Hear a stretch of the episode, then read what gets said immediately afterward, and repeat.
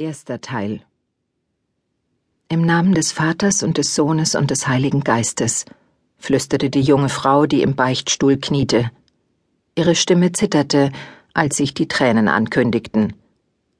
Gott, der unser Herz erleuchtet, schenke dir wahre Erkenntnis deiner Sünden und deiner Barmherzigkeit, sagte der Priester mit ruhiger, sonorer Stimme. Die Frau konnte sein Gesicht durch das gitterartige kleine Holzfenster, das Sünder und Erlöser trennte, nur schemenhaft erkennen.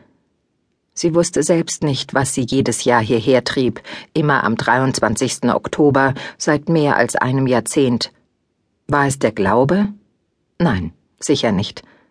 Eher die Schuld, die sich immer wieder in ihr aufstaute und die sie loswerden musste, weil sie wie ein tonnenschwerer Stein auf ihr lastete. Jedes Jahr sagte sie sich, wie unnütz die Beichte sei. Denn wer konnte garantieren, dass ihre Schuld damit getilgt wurde, dass sie Vergebung fand? Das vage Versprechen Christi in Gestalt eines Priesters, die Last der Sünde von ihr zu nehmen, hielt der Gottessohn leider so gut wie nie ein.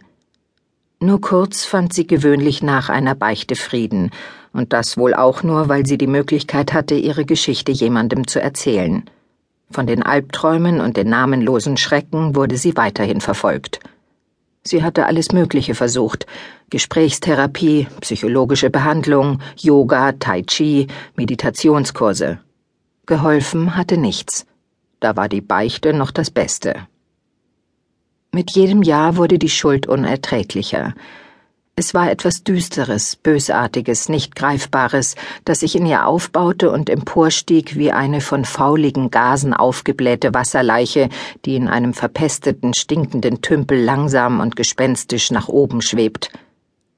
Dieses Etwas in ihrem Inneren wurde größer und bedrohlicher, bis sie es nicht mehr ertragen konnte und die aufgeblähte Blase ihrer Schuld aufstechen musste, damit die fauligen Gase entweichen konnten nur dass es nicht lange dauerte, bis der Pestilenzgestank sich wieder in ihr ausbreitete und auf ihre Seele drückte. Und so fand sie sich jedes Jahr am 23. Oktober in einem Beichtstuhl in der Berliner St. Hedwigs Kathedrale wieder. Es war die Bischofskirche von Berlin, viele Priester waren abwechselnd hier. Manchmal beichtete sie bei Priestern, die ihre Geschichte schon einmal gehört hatten – doch den Geistlichen, der ihr diesmal die Beichte abnahm, hatte sie noch nie gesehen. Ich bin gekommen, um meine Sünden zu bekennen. Meine letzte Beichte war vor einem Jahr. Am meisten beschäftigt mich meine Schwester, sagte sie stockend, denn wie jedes Mal wusste sie nicht, wie sie beginnen sollte. Meine Schwester war acht, als sie entführt wurde. Der Täter, er hat sie vergewaltigt und getötet und es war meine Schuld. Wie lange ist das her? fragte der Priester. Zwanzig Jahre. Es war der 23. Oktober 1990 gewesen, ein Mittwoch, als sie ihre Schwester das letzte Mal gesehen hatte. Genau um 16 Uhr. Ich wollte sie von der Schule abholen, von der Musikschule. Sie hat sich auf mich verlassen, aber ich bin nicht gekommen. Deshalb fiel sie dieser Bestie in die Hände. Sie fing leise zu weinen an. Er hielt sie tagelang gefangen und hat sie missbraucht. Immer wieder. Und am Ende? Ihre Stimme war nur noch ein heiseres Flüstern. Hat er sie umgebracht? Jetzt kamen die Tränen wie ein Sturzbach der Verzweiflung. Er hat Fotos davon gemacht, wie er es getan hat. Der Priester blieb stumm. Schließlich räusperte er sich. Das ist eine furchtbare Geschichte. Es ist gut, dass Sie damit zu mir kommen. Er machte eine Pause. Hat man den Täter gefasst? Eine seltsame Frage für einen Beichtvater. Die Frau schüttelte den Kopf. Nein.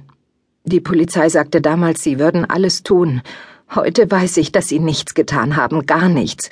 Sie haben Kaffee aus ihren Pappbechern getrunken, immer wieder auf die Uhr geschaut und um vier Uhr Feierabend gemacht während meine Schwester vor Angst und Schmerzen wahnsinnig wurde. Ich weiß es genau. Woher? Weil ich auch zu dem Verein gehöre. Aber ich bin anders als diese Versager damals, denn ich jage solche Ungeheuer wie den Mörder meiner Schwester. Ich jage und töte sie. Sie sind bei der Polizei und jagen Mörder?